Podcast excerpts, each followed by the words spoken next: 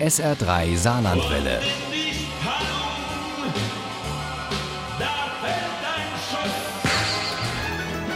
Der Krimi-Tipp. Es sind Ferien und wir machen im SR3 Krimi-Tipp heute eine Reise dorthin, wo auch viele Deutsche gerne Urlaub machen, in die Provence. Genauer gesagt in den Luberon.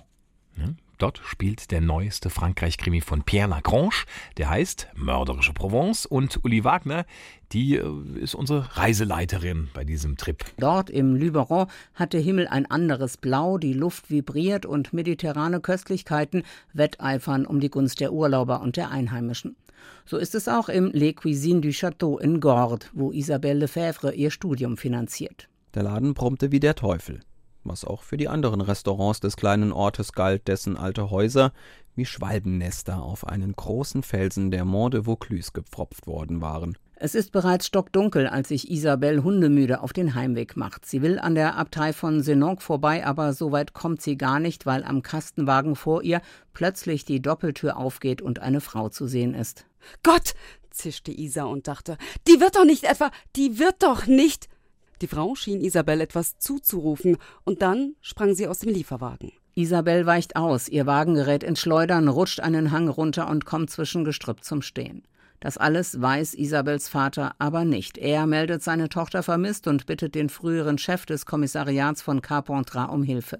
Der ist zwar längst in Rente, steht aber immer noch in Lefebvres Schuld und verspricht ihm, sich mit seinem Mops Tyson auf die Suche nach Isabel zu machen.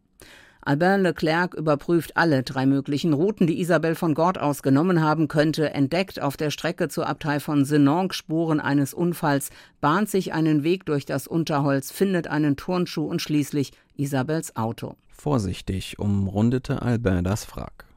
Er schaute durch die zerborstene Frontscheibe in das Innere. Es war leer.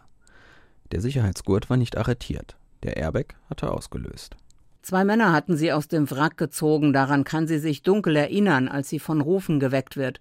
Es ist Sarah, die Frau, die aus dem Auto gesprungen war und jetzt offenbar in einem anderen Raum weggesperrt ist. Sarah erzählt ihr, was geschehen ist und dass es noch eine dritte Frau dort gibt. Noch eine dritte Frau? überlegte Isabel. Oder gab es noch mehr? Was zum Teufel? War das hier für ein Gefängnis? Albert Leclerc hat inzwischen die ganze Maschinerie in Gang gesetzt. Zugelassene Mercedes Sprinter in der Region Vaucluse mit Kastenaufbau, Farbe Antik-Weiß, Baujahr zwischen 2000 und 2002. Gut, dass er Pensionär ist und Zeit hat, alles abzuarbeiten. Ein Großhändler erkennt einen Namen auf der langen Liste, Christian Berger. Er hat einen Festvertrag mit dem Château Boulevard.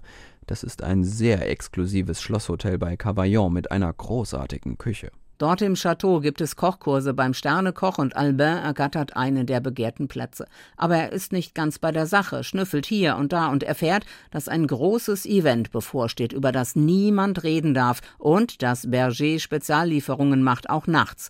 Aber näher ran an Isabelle kommt er nicht und er ahnt auch nicht, dass deren Foto längst die Runde macht. Das Foto glich in nichts den Bildern, die er sonst mit dem Newsletter bekam. Die meisten wirkten auf den Fotos als seien ihre Seelen bereits zerbrochen.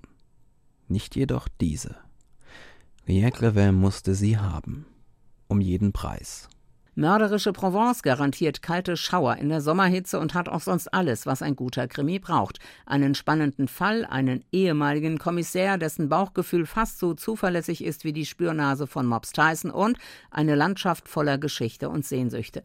Mörderische Provence von Pierre Lagrange ist ein Krimi für alle Sinne und die Urlaubsreise im Kopf. Wunderbar, die Spürnase von Mops Tyson mit dabei. Mörderische Provence ist äh, erschienen bei Fritz Scherz von Pierre Lagrange. Das Taschenbuch hat 448 Seiten und kostet 4,99 Euro. Das E-Book gibt es für 12,99 Euro. Und wenn Sie gut aufgepasst haben, dann äh, können Sie mit ein bisschen Glück in der kommenden Stunde einen dieser Krimis gewinnen. Ich wünsche Ihnen viel Glück dabei. Ohne Krimi geht die Mimi nie ins Bett. Für Mimi und andere Krimi-Fans. SR3 Saarlandwelle. Hören, was ein Land fühlt.